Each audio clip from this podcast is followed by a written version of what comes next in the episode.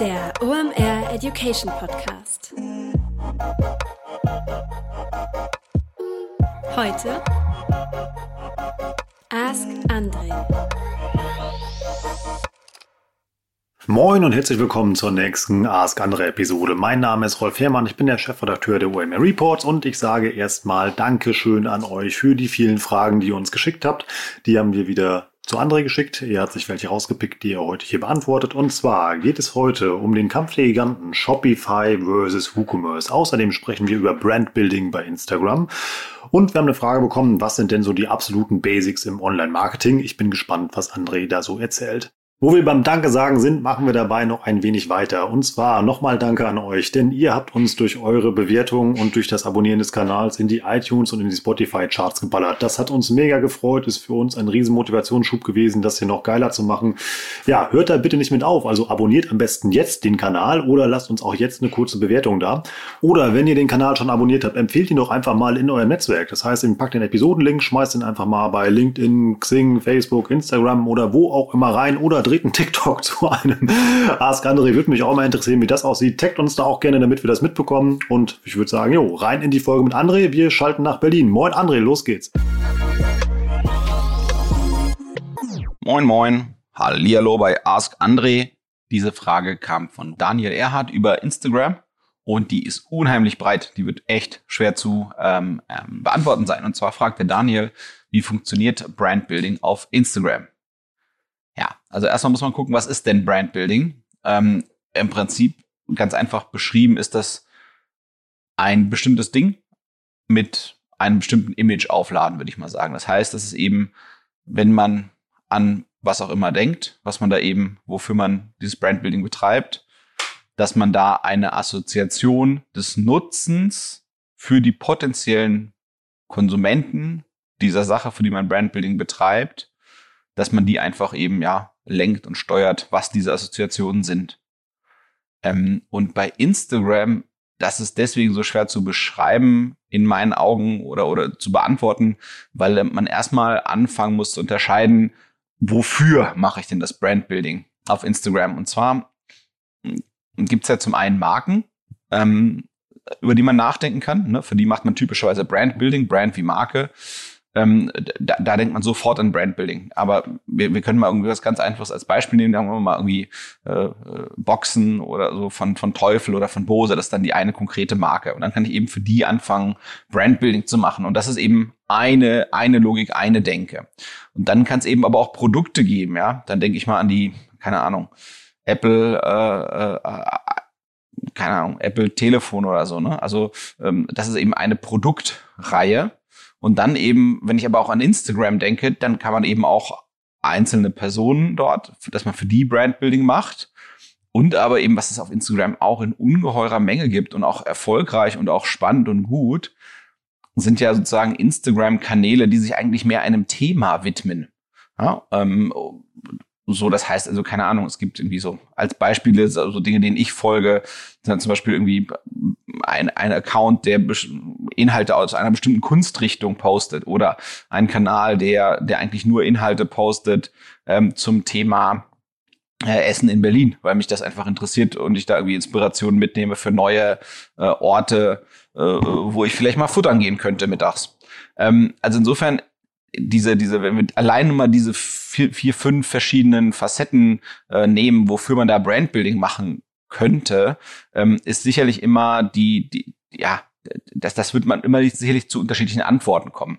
Ähm, das heißt, die, die, die Kernfrage ist immer eigentlich, was man sich dann stellen muss, ist, wie gesagt, je nachdem, was davon man sozusagen mit, mit den entsprechenden Assoziationen in einem bestimmten Image aufladen möchte, ist erstmal sich zu fragen, okay, was sind denn Inhalte? Und bei, bei, also bei Instagram funktioniert immer noch alles sehr, sehr kanalspezifisch. Während bei TikTok alles mehr um den einzelnen Post geht, ist es bei Instagram halt doch schon so, dass du eigentlich versuchst, ähm, neue Follower für deinen Kanal zu kriegen. Ähm, das ist schon eine, eine der Kernstrategien, um dort quasi sozusagen Reichweite zu kriegen.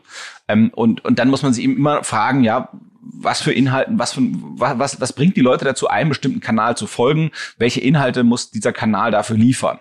So, und, ähm, und da muss man eben gucken, wie funktioniert das für, für, eine, für eine Marke. Ähm, ich denke, bei diesen Kanälen, die eben ein bestimmtes Thema aggregieren oder eben auch auf Personen, da, da, da kommt es einfach eben, ja, da, da wird es sich thematisch fokussieren. Und bei Produkten und Marken ist es eben schon ähm, recht einfach, finde ich auch in Paid gut Brandbuilding zu machen, also bezahlte Werbung zu machen. Und ganz wichtig ist eben, dass das eben optisch schön ist und schön funktioniert.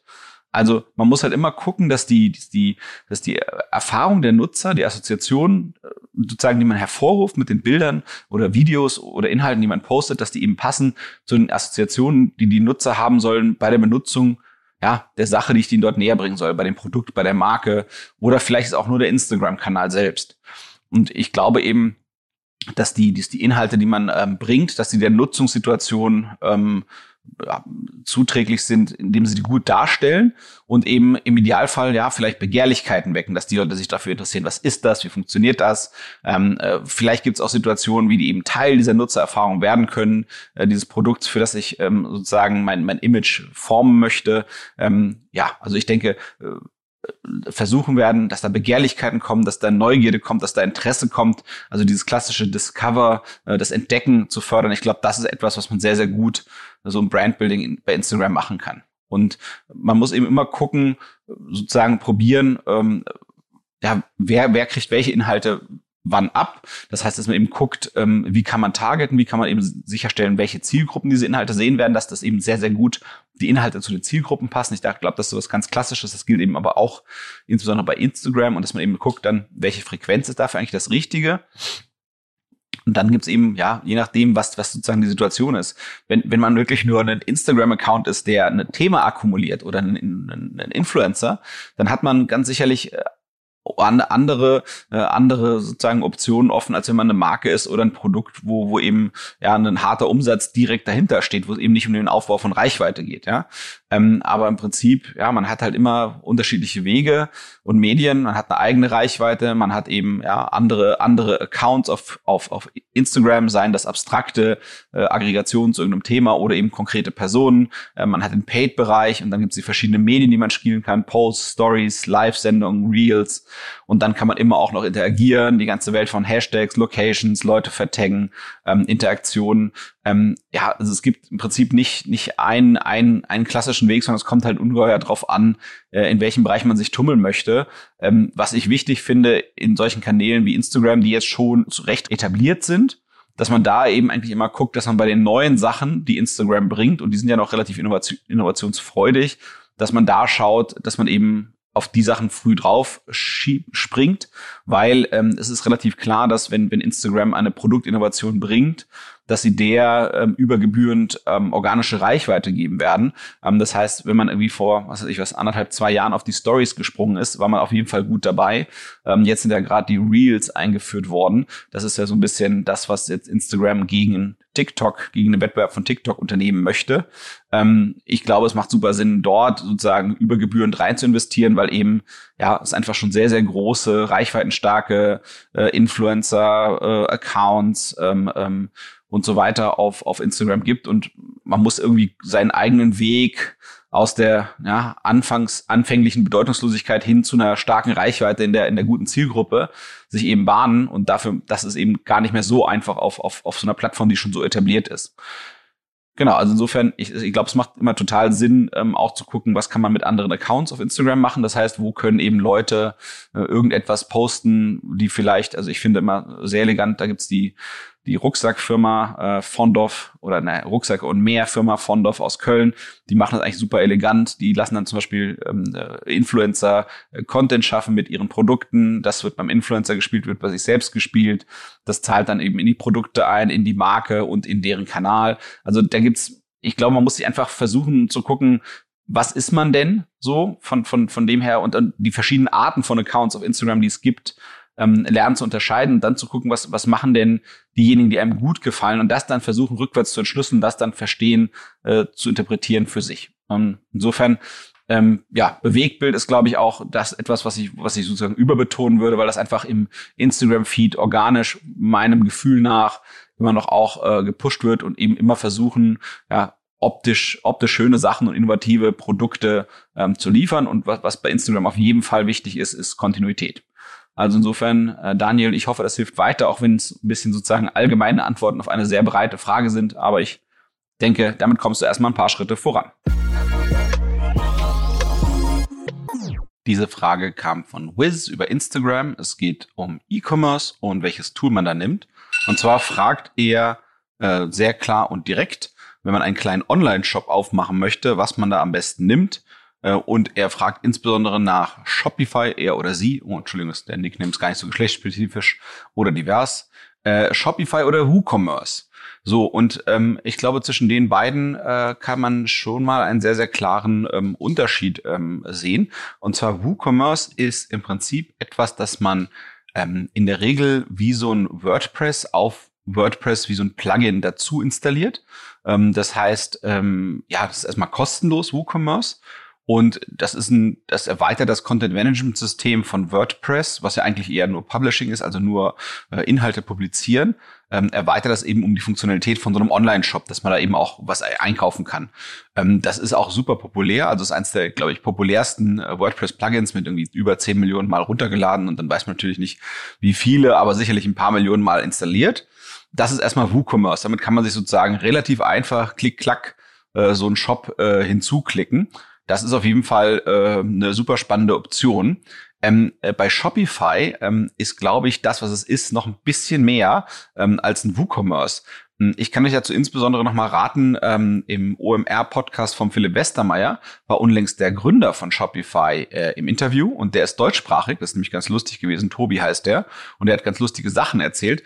Das geht zwar dann mehr so um seine persönliche Unternehmens- und äh, so eine Geschichte, als jetzt um die Besprechung von Features, aber vielleicht noch ein Gedanke von mir, Shopify ähm, ist zum einen so eine, eine SaaS-Lösung, das heißt Software as a Service.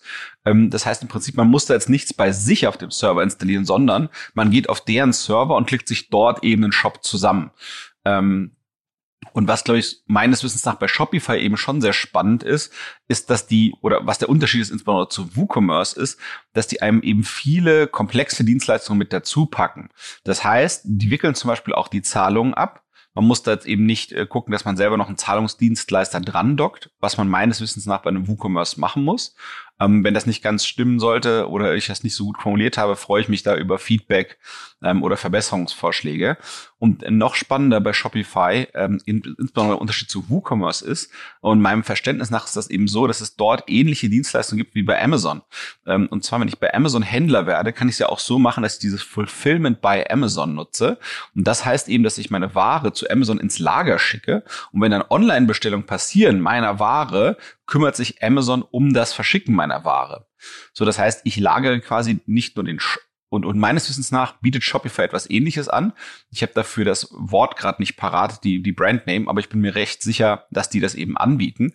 Und das natürlich, dann kann sich der Händler natürlich noch viel mehr ähm, auf das konzentrieren, was ihn eigentlich ausmacht, nämlich, sag ich mal, die Beschaffung, ähm, die Zusammenstellung des Shops, welche Produkte eigentlich drin sind, äh, Marketing zu machen, Storytelling rund um die Produkte, wo ich eigentlich so eine, so eine klassische Händlerleistung eigentlich eher sehen würde. Und das ist ja auch so ein bisschen, wie sich Shopify selbst versteht. Das heißt, bei WooCommerce hätte ich mal meinen Shop, müsste mich schon noch selbst um die Logistik kümmern und müsste eben gucken, welchen Zahlungsleister ich dazu packe. Und meines Wissens nach kann bei Shopify diese ganzen Sachen dazu klicken. So, jetzt äh, sozusagen, das ist sozusagen das, wo, wo ein Shopify mehr Muskeln aufweist. Natürlich kosten Shopify auch Geld und WooCommerce, glaube ich, in der Grundversion erstmal gar nicht. Ähm, und dann ist eben nochmal eben, wie gesagt, der Unterschied, dass man das eine eben selbst auf seinem Server installiert oder installieren lassen kann und das andere eben auf den Servern von Shopify selbst läuft. So, und immer, wenn man, so man diese Arten von, von, von Lösungen technisch gegeneinander vergleicht, haben die eben so ein bisschen Vor- und Nachteile. Ähm, alles, was auf meinem Server ist, daran kann ich halt selber ein bisschen mehr äh, schraddeln und was verändern und was verbessern, im besten Fall, wenn ich es hinkriege, gut. Ähm, und das kann ich natürlich auf einem, auf einem Shop-System, was quasi, ja, so Software as a Service mäßig auf den, auf den, äh, in, in den Rechenzentren äh, des Anbieters läuft, ähm, kann ich das natürlich weniger machen. Ähm, genau, insofern, ja, die letzten x Prozent kriegt man meistens eher auf der selbst gehosteten Lösung gewuppt. Ähm, was ganz spannend ist und was man vielleicht nochmal überlegen kann, ist, äh, es gibt für, für beide, gibt es einfach ganz viel on top. Also eben ganz viele APIs, über die man äh, die Sachen irgendwo dran docken kann, dass man eben dann aus seinem Shopify oder WooCommerce Store ähm, die Sachen in seinen Facebook Store reinbekommt. Ähm, bei Shopify ist es insbesondere eng anscheinend diese Beziehung zwischen Shopify und Facebook. Das heißt, dort ist das recht, recht gut vernetzt. Bei WooCommerce wird es aber sicherlich auch Plugins geben, dass man dann eben dann in Preisvergleiche rein kann etc. pp. Ähm, das haben beide Lösungen, glaube ich, gemein und das ist auch sehr, sehr gut. Ähm, für beide gibt es sehr viele Templates, dass man eben den, dem Shop ein unterschiedliches Aussehen geben kann ähm, und die unterschiedlich schick machen kann. Ähm, vielleicht noch ein, zwei Lesetipps zu dem Thema. Ähm, bei Systrix, das ist ein, ein Tool aus Deutschland, äh, vom Johannes Beuys. Da gab es unlängst einen Artikel, ich glaube vor zwei, drei Monaten. Ähm, äh, da hat eben äh, sozusagen äh, das Team der Firma äh, ein bisschen gezeigt, wie Shopify in den Suchergebnissen so zu finden ist, weil ja immer die Vermutung ist, dass Shopify vielleicht auf irgendeine Art und Weise ein Wettbewerb zu, zu Amazon werden könnte. Das ist natürlich ein harter und sportlicher Vergleich im aktuellen Ansatz, weil äh, sozusagen ja jeder kleine Shop von Shopify da selbst für sich kämpft in den Suchergebnissen und ich nicht eben eine Kraft dahinter hängt wie bei Amazon. Ähm, aber zumindest zeigt das schon mal, ob und wie viel sich und was sich da tut. Ähm, und, und vielleicht noch eine andere gute Empfehlung ähm, aus, aus der Suchmaschinenecke. Ähm, es gab bei einer Firma, bei, einer, auf, einer, auf einem Website äh, namens äh, Practical E-Commerce, ähm, da gab's ähm, einen ganz coolen Vergleich, wo die eben verschiedene Shopify-Themes, also quasi verschiedene Looks für das ähm, ähm, äh, für den Shopify-Shop, ähm, wie, der, wie der aussehen kann, designt sein kann, wurden die verglichen hingesichts ihrer Ladegeschwindigkeit. Das heißt, auch bei meinem Shopify-Shop ist eben nicht so alles gleich, sondern es gibt halt Themes, die sind halt echt schnell und andere Themes, die sind eher nicht so gut in der Geschwindigkeit. Und das finde ich eigentlich auch nochmal eine gute Idee, sozusagen darüber auch nochmal nachzugucken. Das heißt, der eine Teil ist natürlich im, in der Software selbst und der andere natürlich, ja, wie ich die konfiguriere.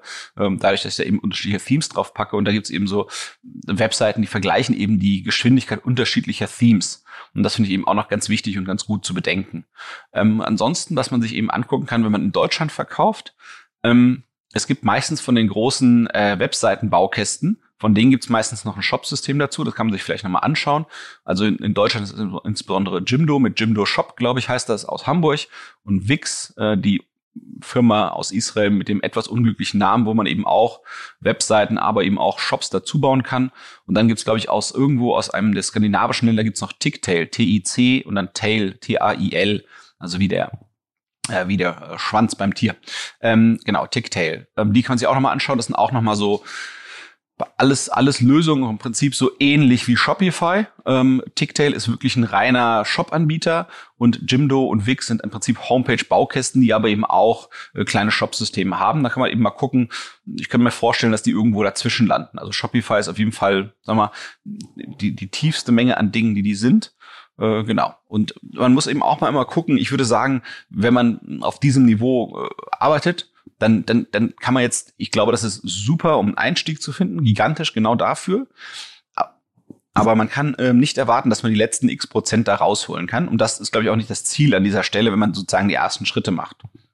Das heißt, was ich mir mal angucken würde, ich habe ja wahrscheinlich meine Firmenwebsite schon bei irgendeinem Webhoster und ich würde eben gucken, was bietet dieser Hoster an, ähm, Oft ist es nämlich so, dass die so zwei, drei äh, Optionen haben, wo man sie eben irgendeine Shop-Software fast mit einer Handvoll Klicks installieren lassen kann, ohne großen technischen Aufwand.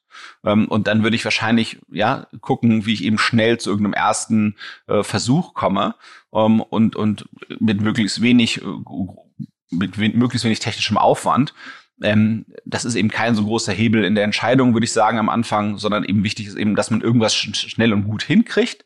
Und dann, wenn, wenn man sieht eben, okay, das, was man da macht, seine eigenen E-Commerce-Bemühungen, die haben da Schwungmasse gewonnen, ähm, dass man dann eben äh, eines schönen Tages umsteigt auf irgendwas, äh, was, was einen ein bisschen weiterbringt. Also irgendwie sowas wie ein Magento oder sowas, was nur ein guter nächster Schritt sein kann.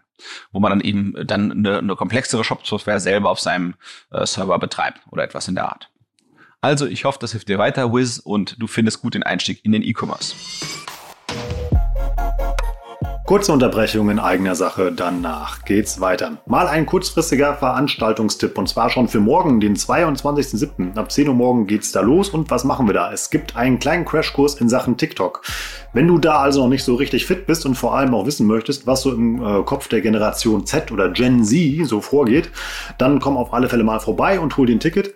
Ähm, wie gesagt, morgen ab 10 Uhr geht das los. Was machen wir da? Das ist ein 90-minütiger Crashkurs, wo wir Neil Heinisch als Referenten am Start haben, der euch mal erklärt, was TikTok eigentlich ist, wie man dafür Content produziert, was es da für Content-Arten gibt. Und vor allem wahrscheinlich für euch richtig spannend, wie man sich da als Brand positioniert, welche Chancen man hat, TikTok als Brand zu nutzen. Braucht man einen eigenen Account? Account, welche Kooperationsformen gibt es, was läuft da gut an Content, was läuft da nicht gut an Content. Und nach den 90 Minuten könnt ihr entscheiden, ob das für euch ein relevanter Kanal ist und dann hoffentlich auch durchstarten. Sichert euch dafür am besten schnell euer Ticket. Ich kann es nur empfehlen. Ich durfte die Präse schon sehen und muss sagen, bin auch ein riesen TikTok-Fan. Und das Vorurteil, dass auf TikTok nur irgendwelche Mädels Lip-Sync singen oder komische Tänze vorgeführt werden, stimmt nicht. Ich hatte heute Morgen zwar auch einen lustigen Panda im Feed, aber da passieren richtig coole Sachen mit Mehrwert. Es gibt richtig gruselige Influencer-Kooperationen, wo ihr dann lernen könnt, wie ihr das besser machen könnt und wie ihr die Plattform für euer Marketing nutzen könnt. Also, jetzt schnell ein Ticket sichern. omr.com slash deepdive und werdet fit für TikTok.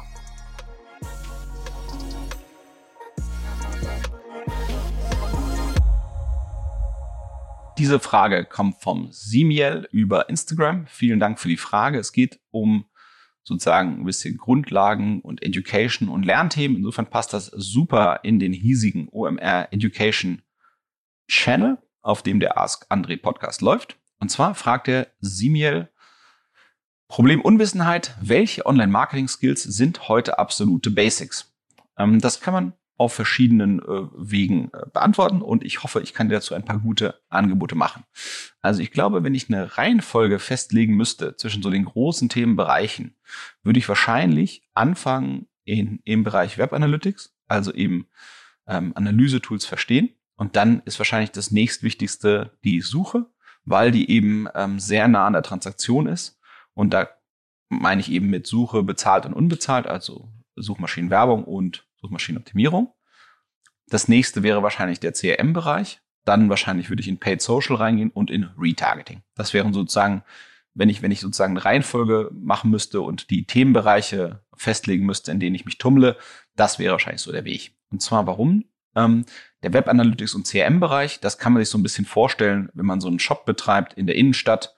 Das ist so ein bisschen wie der Ladenbau. Das ist damit der Laden läuft ähm, und dass ich verstehe, wie der Laden läuft und warum. Und dann geht es eben darum, Kunden in den Laden zu locken. Und das sind die Channels und das ist eben die Suche und Social. Und wie ich da rangehen würde, um das zu machen, ähm, gibt es verschiedene Wege und ich mag es eigentlich ganz gerne, wenn man alle Wege diese ein bisschen gleichzeitig äh, angeht. Das eine ist erstmal, glaube ich, was, was super vernünftig ist, ist äh, Seminare zu buchen. Ich glaube, von OMR gibt es da extrem viel. Die sind ja auch eng verbandelt mit der Hamburg Media School. Die bieten auch einiges, was echt spannend ist. Und ganz, ganz viele von den Tool-Anbietern bieten, bieten eben auch Einsteigerkurse an und die Kanäle, die bieten auch sehr, sehr gute Einsteigerkurse an und eben auch so Zertifikate, die man machen kann. Um, ähm, das heißt, es gibt halt eben von Google Analytics äh, gibt es halt Zertifikate, von Google AdWords gibt es Zertifikate, von den Suchmaschinenoptimierungstools gibt es Zertifikate und ich glaube, zu jedem von diesen Zertifikaten gibt es eben auch Möglichkeiten, Videos, äh, Text äh, und sonst was, wie man das lernen kann. Und was ich dann eben spannend finde, ist, und ich würde wirklich diese offiziellen Sachen machen, also nicht irgendwie so get rich quick, da würde ich immer vorwegrennen, also irgendwelche so, ja, ich mache dich in zwei Monaten zum Internetmillionär. Ne? Das sind immer die Sachen, wo man flüchten muss. Ähm, bloß nicht sowas bitte, sondern ne, versuchen dann eben mit eigenen Projekten rumzudaddeln. Ja, das heißt eben gucken, irgendwo mal eine Webseite äh, günstig registrieren, äh, ein WordPress drauf, ein bisschen anfangen zu publishen, vielleicht mal einen Instagram-Kanal versuchen aufzubauen zu irgendeinem Thema, äh, wozu man leidenschaftlich ist, versuchen da Content von anderen zu aggregieren, da Reichweite für zu kriegen und so weiter. Ich glaube, das sind sozusagen die Wege, wie ich da rangehen würde. Ähm, wenn du richtig viel Zeit hast und sagst, da, in dem Bereich will ich eigentlich meine Karriere machen, dann würde ich wirklich äh, darüber nachdenken, dass ich eben ein vernünftiges Praktikum mache oder eine, eine gute Trainee-Stelle finde, entweder in einem Unternehmen, was sehr gut Online-Marketing macht oder in einer Agentur. Ähm, manchmal gibt es auch Volontariate, da muss man eben schauen, was man da konkret machen muss. Ähm, ich glaube eben auch zu vielen von den ganz grundlegenden Sachen, die man verstehen müsste, gibt es mittlerweile sehr gute Videos auf YouTube. Ähm, also so Basic-Sachen wie, was ist denn ein Cookie? Das ist so ein Zählpixel, mit dem man eben ähm, Daten erfassen kann. Ja? Und dann würde ich eben immer wieder auch versuchen, äh, Dinge zu machen. Also zum Beispiel irgendwo äh, eine eigene Sammlung anlegen bei Pinterest oder bei Padlet. Das ist irgendwie so eine Seite, da kann man sehr, sehr schön, ich sag mal, URLs sammeln äh, und dann versuchen, eigene Aggregationen zu machen. Ja, was hat mir geholfen, in das Thema Google AdWords reinzukommen? Und das dann versuchen, irgendwo zu aggregieren. Und ich kann mir eben schon vorstellen, ähm, dass das eben dann auch nützlich, nützlich sein kann. Und dann eben versuchen, diese ganzen Sachen, an denen man selber daddelt und schraddelt, dass man die versucht, miteinander zu verknüpfen, dass man das eben im Idealfall ähm, alles zu einem Themenkomplex macht. Also man muss einfach diese wenn es um Online-Marketing geht, einfach diese Mechanismen einmal lernen zu verstehen. Was sind Impressions? Also was sind sozusagen Werbemittel, die gesehen werden? Wie passieren dann Klicks? Was ist eine Klickrate? Was ist eine Conversion-Rate? Was ist eine Conversion? Und so weiter. Das sind einfach sozusagen die verschiedenen Schritte, die man da gehen können muss. Ähm, wenn es dann ins Fortgeschrittenere geht, ist halt eben Zahlenverständnis sehr, sehr wichtig und ein Lernwille, ehrlich gesagt. Also ich glaube, am Anfang reicht Dreisatz, den, den muss man kennen und können. Das müssten wir alle theoretisch in der Schule gelernt haben. Manche vergessen das zwischendurch, aber da muss man es einfach wieder erlernen. Und dann später, später kommt es dann so etwas wie ein Kohortendenken. Das heißt, zu gucken, Mensch, die Leute, die man in der einen Woche über den einen Online-Marketing-Kanal ähm, eingeworben hat und dann hat man die Strategie geändert oder irgendwas am Produkt geändert, wie ist der Impact oder der Einfluss davon auf die Leute, die ich über den gleichen Kanal gewonnen habe in der darauffolgenden Woche? Wie verhalten die sich im Unterschied über die Zeit? Dann ist eben wichtig auch ein Experimentierwille und eben auch eine Angstfreiheit beim Fragen. Denn der Bereich ändert sich immer zügig. Wir haben immer große Veränderungen in den Kanälen. Wir haben neue Kanäle, die dazukommen, die wegfallen. Ähm, technische Situationen, die sich verändern. Ja, es kommt vielleicht eine cookie-freie Zeit wobei das quasi immer unser Standardwerkzeug war. Man muss einfach offen sein dafür, dass es irgendwann wegfällt und dass wir was anderes Neues lernen müssen. Ähm, was ganz wichtig und wirklich basic fast schon ist, und das hörst du auch hier in diesem Podcast, gerade wenn ich rede, ähm, Englisch ist wichtig. Ähm, ganz viele Publikationen äh, gibt's auf Englisch oder es wird ein, ein Fach Denglisch gesprochen, also ein Mischmasch aus Deutsch und Englisch, weil es einfach super viele Begriffe gar nicht vernünftig, sinnreich ähm, auf Deutsch übersetzt gibt. Genau, das glaube ich, das taugt. Also insofern, ich glaube auch bei allen Sachen, die man liest, macht es immer Sinn, das einmal selber zu machen. Ähm, das heißt, in jedem Kanal mal versuchen, 50 Euro selbst für Werbung auszugeben und dann eben zu gucken, was passiert denn da. Und ich glaube, das sind relativ günstige und sehr, sehr, sehr lehrreiche und gute äh, Lektionen, die man da mitnehmen wird. Also insofern Simiel, ich hoffe, das erleichtert dir den Einstieg ins Online-Marketing und du weißt, wonach du Ausschau halten kannst und sollst. Und ansonsten, ach, natürlich, selbstverständlich, wir sind ja hier im OMR Education Channel und der wird nämlich gemanagt von den Leuten, die die OMR Reports vertreiben. Und die sind auch ein extrem guter Weg in die verschiedenen Themen rein. Da gibt's auch ein Abo. Schau dir das mal an auf omr.com. Bis dann. Ich finde es einfach mal so geil, wie André die Fragen beantwortet. Und auch ein großes Dankeschön an euch, dass ihr uns da Fragen schickt. Hört bitte nicht auf damit und macht damit weiter. Wenn ihr auch mal eure Online-Marketing-Frage von Mastermind André Alper an dieser Stelle beantwortet haben wollt, dann schickt mir einfach eine E-Mail report at omr.com. Wir leiten die weiter an André und mit ein bisschen Glück hört ihr dann auch eure Antwort in der nächsten Episode. So, ich schulde euch noch den Gewinner des OMR Reports, den wir in jeder Episode verlosen. Gewonnen hat den Report der Simil. Und zwar ist der, dass der eben die Frage nach den absoluten Basics gestellt hat. Ich glaube, der kann den Report auch richtig gut gebrauchen. Ihr vielleicht auch. Geht mal auf omr.com slash report. Da findet ihr eine ganz große Auswahl. Noch ein kurzer Hinweis. Wir haben im Moment noch einen kleinen Sale da laufen für den Amazon Marketing Report. Den kriegt ihr im Moment für 50 Prozent noch bis Ende Juli. Wir haben da aber auch noch ganz viele andere spannende Titel von Influencer Marketing über Facebook Marketing, Google Ads ist dabei, SEO, CRM, E-Mail Marketing. Geht einfach mal auf omr.com slash report und ähm, ja, schaut euch mal an, was da so rumliegt. Vielleicht ist was für euch dabei. Wie immer noch mein Rolf-Spezialrabatt, also der Gutscheincode, für den ich meistens Ärger bekomme, wenn ich ihn hier raushaue. Und zwar der Spezialcode wie immer ist Warenkorb. Geht also einmal auf omr.com slash report und mit Warenkorb bekommt ihr nochmal 10% extra Discount auf die Einzelreports. Viel Spaß beim Lesen, ich freue mich auf die nächste Episode und sage Tschüss aus Hamburg.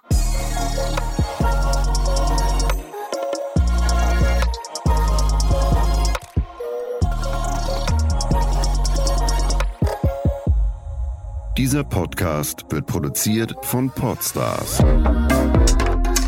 bei OMR.